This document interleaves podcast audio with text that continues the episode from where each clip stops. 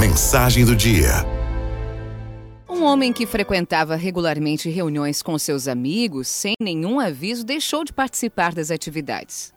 Também não respondia mais a mensagens no WhatsApp. Depois de algumas semanas, numa noite muito fria, um integrante do grupo decidiu visitá-lo. Encontrou o homem em casa, sozinho, sentado em frente a uma lareira onde ardia um fogo brilhante e acolhedor.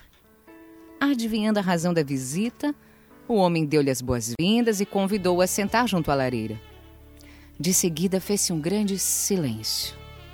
Os dois homens só contemplavam a dança das chamas em torno dos troncos de lenha que crepitavam na lareira.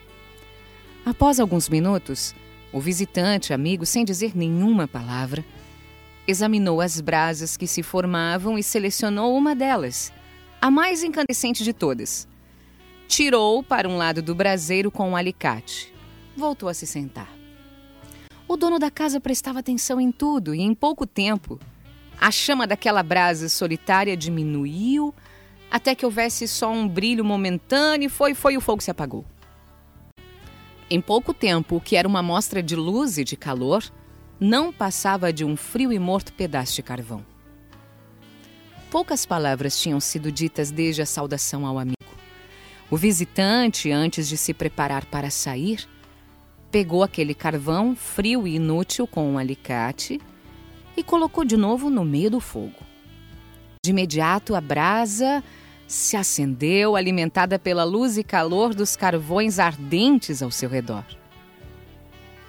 O dono da casa disse então ao amigo: Muito obrigada pela sua visita e por essa bela lição. Eu entendi tudo. Vou voltar para o grupo. Por que é que os grupos se extinguem? É muito simples. Porque cada membro que se afasta perde fogo e o calor dos outros. Aos membros de um grupo vale a pena lembrar que eles fazem parte de uma chama. Todos somos responsáveis por manter acesa a chama um do outro.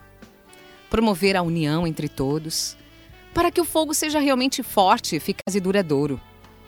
Às vezes nos sentimos incomodados com tantas mensagens que chegam num grupo de WhatsApp, por exemplo. Mas o que importa é estarmos conectados, alguns em silêncio, outros mais ativos, com diferenças de opiniões, visões de vida. Os amigos, quando se reúnem, é com o intuito de se conhecerem, aprenderem, trocarem ideias ou simplesmente saberem que não estão sozinhos e que eles têm com quem contar. Vamos manter a chama viva? Aralto